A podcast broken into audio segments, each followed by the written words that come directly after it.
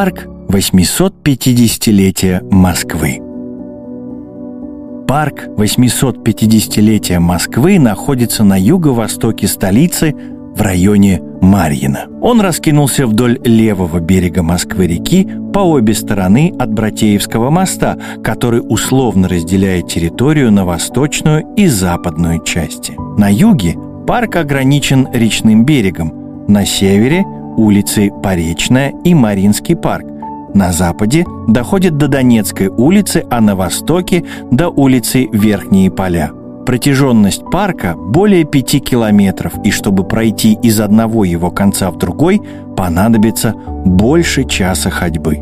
Начнем прогулку со стороны улицы Поречная. Ориентир – остановка общественного транспорта Мячковский бульвар. На входе нас встречает огромная каменная арка прямоугольной формы. Пройдя сквозь нее, попадаем на вымощенную плиткой аллею. Она ведет нас к одной из главных местных достопримечательностей – бронзовой статуи датского сказочника Ганса Христиана Андерсена.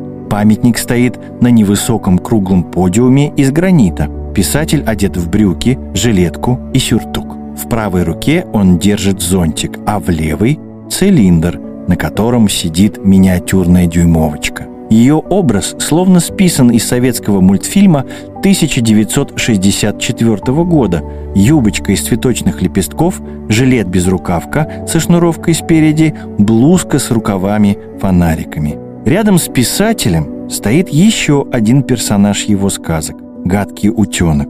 Птенец вытянулся вверх, приподнял клюв и готовится расправить маленькие крылья. Стоя спиной ко входу, поворачиваем от памятника направо и движемся прямо. Наш путь лежит мимо двух детских площадок, расположенных вдоль аллеи.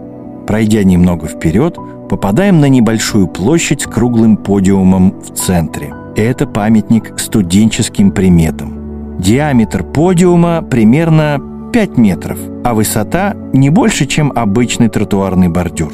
В центре лежит пятак. Огромная монета достоинством в 5 советских копеек 1978 года выпуска. Наши папы и мамы, дедушки и бабушки таким расплачивались за проезд метро. Вокруг пятака по кругу выгравированы названия московских вузов. Ближе к краю подиума стоят стоптанные башмаки 41 размера. Любой желающий может их померить. Кстати, внутри каждого ботинка тоже есть пятикопеечные монеты. Помните студенческую примету? Чтобы удачно сдать зачет, нужно положить под пятку пятак. Наконец, на другом краю подиума, напротив башмаков, находится раскрытая бронзовая зачетка с отметкой «Отлично». Студенты верят, что если приложить к бронзовой зачетке свою собственную, то сессия пройдет успешно. Ну как не верить этому? Ведь памятник был создан по эскизам самых настоящих студентов Московского архитектурного института. Обогнув памятник с левой стороны, отправимся на набережную. Длина живописного променада около 4 километров. Для любителей погулять у кромки воды или половить рыбу сделали лестничные спуски – Вдоль набережной таких спусков можно насчитать около десятка. Дорожки у воды вымостили плиткой, но будьте осторожны, там нет ограждений. Идем по прямой до Братеевского моста. Путь займет около 15 минут. Вдоль променада расположены киоски со стритфудом и лавочки. Можно отдохнуть и подкрепиться. Проходим под мостом и попадаем в западную часть парка. Набережная здесь становится уже и проходит ближе к воде, а тропинки буквально тонут в густых многолетних деревьях. Чуть дальше, в этой части парка, расположен сухой фонтан из 60 струй. Фонтан называется сухим, потому что не имеет видимой чаши резервуара, а струи воды устремляются вверх прямо из-под земли. Неподалеку от нас находится еще одна достопримечательность парка – памятный камень. Это гранитный валун в виде половины цилиндра, расположенный на невысоком постаменте.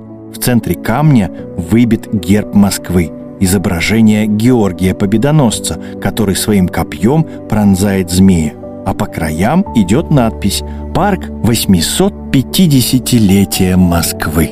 парк 850-летия Москвы очень большой и красивый. Возможно, для знакомства с ним одной прогулки может и не хватит. И если так случится, обязательно вернитесь сюда еще раз. Не пожалеете. С вами был Никита Тарасов.